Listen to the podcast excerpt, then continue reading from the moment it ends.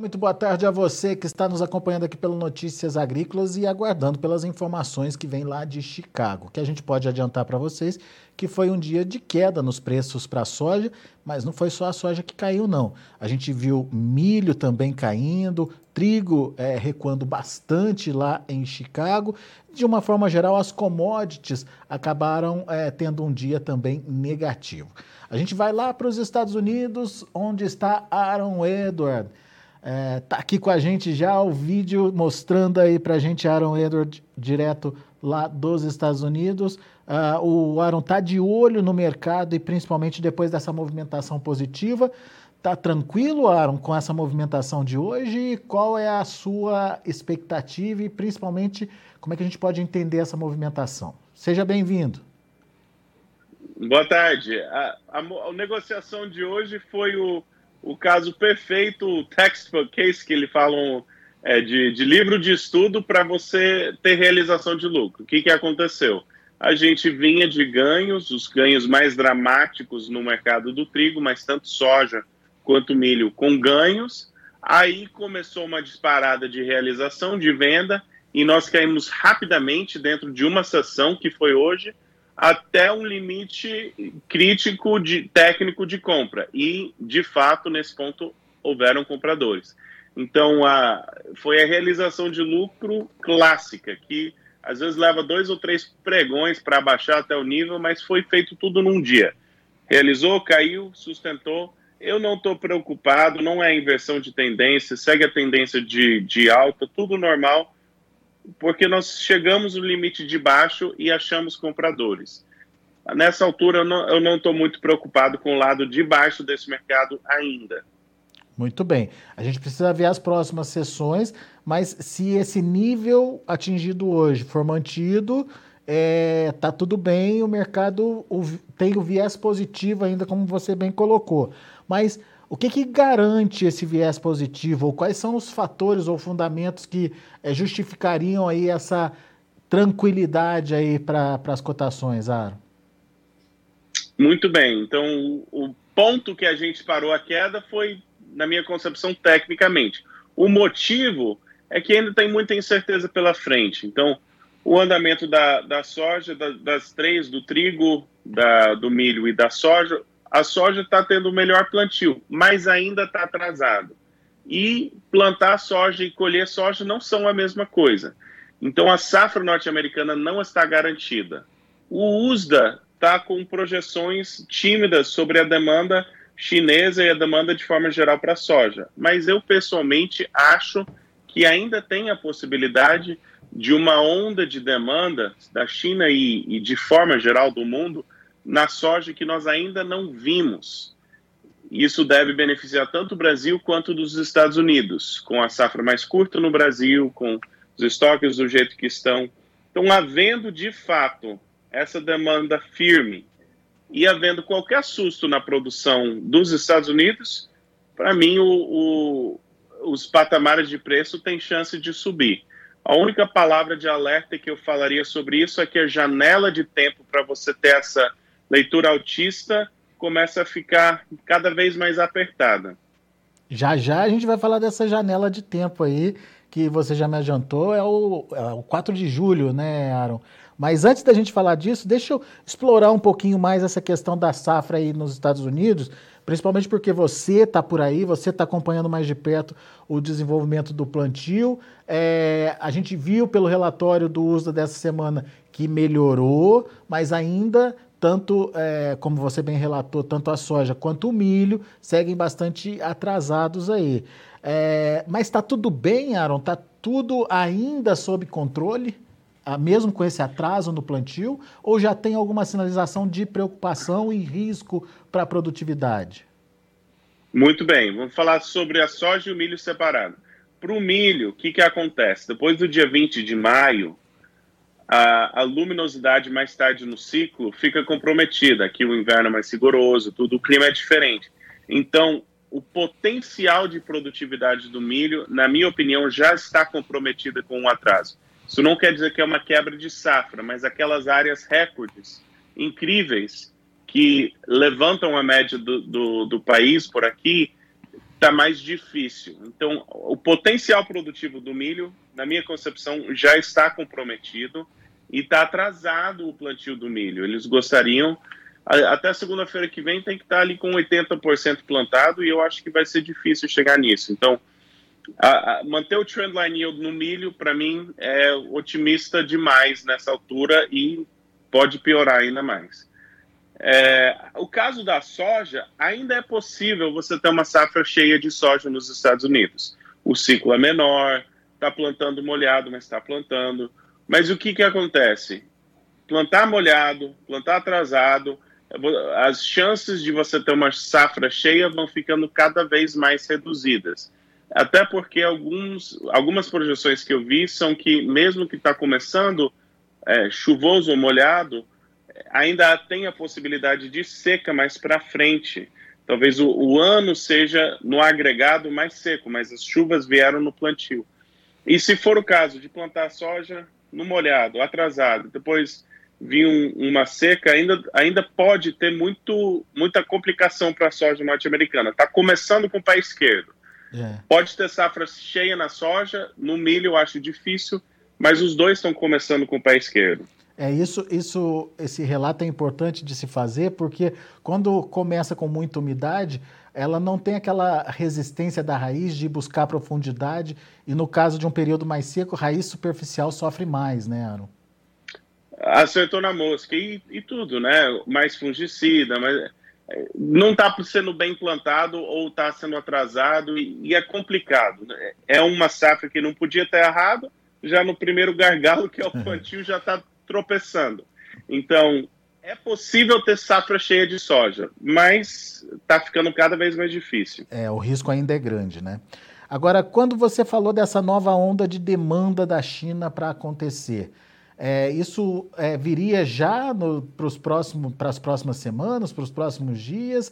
Pode demorar mais um pouco até a gente ter certeza do que vai acontecer com a questão da Covid por lá? Enfim, qual é a sua expectativa? A minha impressão é que nós estamos em queda de braça, braço entre os demandantes e os ofertantes. O que, que eu quero dizer com isso? Todo mundo sabe que o mercado das commodities está com elevado, está num preço muito elevado, com capital especulativo. E alguma hora esse capital especulativo vai sair do mercado. O comprador quer deixar sair os especuladores, cair o preço para ele comprar. Hum. Mas ele precisa comprar. O vendedor gosta do preço, sabe que o comprador tem que comprar e, e os, os, especuladores estão a seu favor. Então, por que ser baixista nessa altura e vender no desespero? Quem que vai ganhar essa queda de braço, para mim, é, é, um, é uma incógnita e provavelmente vai ter um, um pouco dos dois. Mas que há essa demanda, eu continuo otimista em que tem essa demanda por soja. E se tiver qualquer tropeço na produção, vai favorecer os, os, vendedores de soja, na minha concepção. Então, com essa incerteza que deve ter demanda por vir e tem uma safra incerta, a segunda maior safra de soja do mundo, que é dos Estados Unidos, é, é hora de, por enquanto, ainda ser otimista em relação ao preço, na minha concepção. Hoje, hoje saiu uma informação, se eu não me engano, foi é, trazida aí pela, pela consultoria Agriinvest, é, de que a China precisaria comprar pelo menos 10 milhões de toneladas de soja é, para embarques de junho até setembro. 10 milhões de toneladas é, é, é possível, é viável? É, essa conta faz sentido para você? É, é, eu, eu, concordo. Eu não, eu não acho que é inviável essa, esse volume, não. É,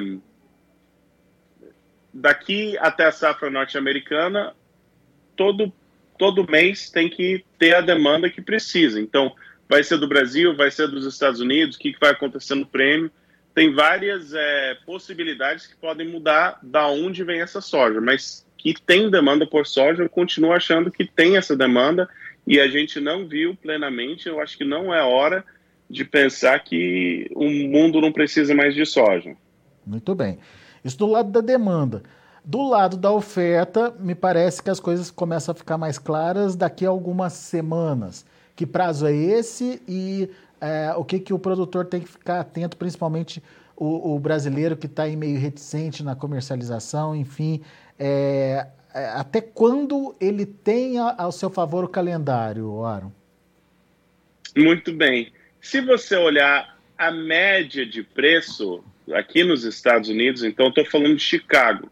No Brasil, você tem o prêmio na Entre Safra que ajuda, que a gente já falou sobre isso, mas eu estou falando preço de Chicago. Se você olhar a média de preço, junho é um lugar onde você costuma ter a maior parte do potencial de alta sem muito risco de baixa. Então, a média no preço de maio e junho costuma ser uma média elevada. Isso não quer dizer que você não pode ter altas em julho ou agosto, mas o risco de baixo também abre. Então, o risco do preço completamente desandar e desabar até o fim de junho costuma ser baixo. A partir que aqui falo o 4 de julho, que é o dia da independência, todo mundo lembra e o mercado está fechado e tudo isso. Então, Muitos falam até o dia 4 de julho eu tenho que estar com o meu preço já travado em Chicago, porque depois disso é um risco que eu não quero correr. E essa alerta, especialmente com a quantidade de capital especulativo, esse ano é válido, porque os, os especuladores sabem dessa data, os produtores por aqui sabem dessa data. Não quer dizer que não tem risco, possibilidade de alta depois disso, mas o risco de baixa, de ter aquelas quedas que você não acha mais comprador e cair dois, três dias seguido, limite, ou cai bastante todo dia, isso, essas quedas, esse risco abre bastante na segunda metade do verão por aqui, que é quando você começa a ter cada vez mais confiança na safra. Então, eu, para produtor fazendo o plano, eu teria um, um plano de vender uma certa quantidade até o fim de junho, ou 4 de julho, se quiser, e, e separar um volume que você está disposto a assumir um pouco mais risco, mas que também pode capitalizar na entre safra caso o efeito do prêmio seja mais forte do que a queda em Chicago. Mas eu acho sensato você ter um plano do que você quer vender até o fim de junho, vender e, e executar nesse plano, e o quanto que você está disposto a segurar até entre safra, que é quando a gente costuma ter o prêmio forte no Brasil e eu dividiria a, a soja disponível para vender nesses dois lotes. Agora, é, pela sua experiência, pelo que você costuma ver no mercado, esse ano a possibilidade de prêmio diferenciado no Brasil no segundo semestre existe ou, ou a, a gente viu uma disputa muito grande logo no começo da safra entre as indústrias e os exportadores, né? Ou as indústrias já estariam se abastecendo ou abastecidas aí a ponto de não ter que brigar muito por, essa soja no segundo semestre. O que, que você está vendo aí, Aro? Ano passado nós tínhamos uma situação que você tinha muito capital especulativo em Chicago e você tinha safra cheia no Brasil. Então é, a situação era, bom, capital especulativo muito possivelmente vai ter um efeito maior sobre o preço do que a diferença de prêmio. De fato, na maioria das praças, a alta veio lá para junho, que uhum. foi quando Chicago caiu, aí o prêmio não foi o suficiente para compensar. Esse ano é complicado, porque nós temos ainda muito capital especulativo, então vai ter um ajuste para baixo em Chicago vai ser violento, mas a safra no Brasil é curta.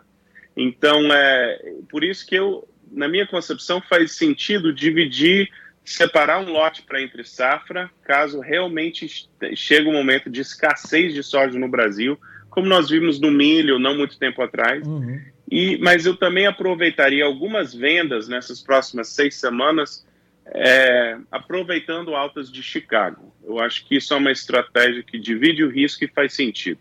Muito bom. Aaron Edward, meu amigo, muito obrigado mais uma vez pela sua participação conosco aqui no Notícias Agrícolas. Volte sempre, Aaron. Abraço. Valeu, abraço para você. Tá aí, direto dos Estados Unidos, Aaron Edward trazendo as informações do mercado de grãos, em especial o mercado da soja. Se tivesse que uh, ter um case aí para principalmente ensinamento da, da, do, do mercado, esse case seria o dia de hoje, é, com uma realização que o Aaron pontuou aí como clássica. O mercado é, subiu bastante e hoje fez essa realização para tomar fôlego aí, para continuar o movimento de alta, parando sempre no limite ideal, no limite técnico ali, para que tenha impulso para continuar a subir nas próximas sessões. É isso que o Aaron, trouxe aí para a gente e a gente precisa ficar atento. O que, que faz o Aaron acreditar que o viés ainda é de alta? A questão da safra americana, que ainda não está definida, pelo contrário, está só começando o plantio por lá, e a questão de uma possibilidade de uma onda de demanda vinda é, principalmente da China, que está para acontecer aí nas próximas semanas. Isso, esses dois fatores poderiam animar o mercado e o mercado buscar novos patamares de preços lá na Bolsa de Chicago. Vamos aos números, vamos ver como encerraram as negociações lá em Chicago. Você acompanha comigo na tela, julho, 16 dólares e 62 centos por bushel, uma queda de 15 pontos mais 25. Agosto, 16 dólares e 7 centes por bushel, perdendo 17 pontos mais 25. Setembro, 15 dólares e 39 centes por bushel, queda de 22 pontos mais 75. E novembro, 14 dólares e 99 centes por bushel, queda de 26 pontos. Isso é a soja. Vamos ver o milho, também no vermelho hoje. Vamos lá. Milho para julho, 7 dólares e 81 centes por bushel, perdendo o patamar dos 8 dólares, 19 pontos mais 25 de queda. Setembro, é, 7 dólares e 53 centes por bushel, uma queda aí de 19 pontos e meio. Dezembro, 7 dólares e 40 centes por bushel, queda de 20 pontos e meio. E o março de 2023, 7 dólares e 43 centes por bushel, perdendo 20 pontos mais 25. E para finalizar o trigo, também no vermelho hoje, é, quedas de 45 pontos mais 75 para setembro, fechando a 12 dólares e 33 centes por bushel. Dezembro 12,34 com queda de 44,75. O março de 2023, 12 dólares e 31 centes por bushel, perdendo 40 pontos mais 25. E o maio, 12 dólares e 800 por bushel, uma queda de 32 pontos mais 25. São esses os números de hoje, já de finalização das negociações lá na Bolsa em Chicago. A gente vai ficando por aqui. Eu agradeço muito a sua atenção e a sua audiência. Notícias Agrícolas 25 anos ao lado do produtor rural. Se inscreva em nossas mídias sociais. No Facebook, Notícias Agrícolas. No Instagram, arroba Notícias Agrícolas. E em nosso Twitter, arroba Norteagri.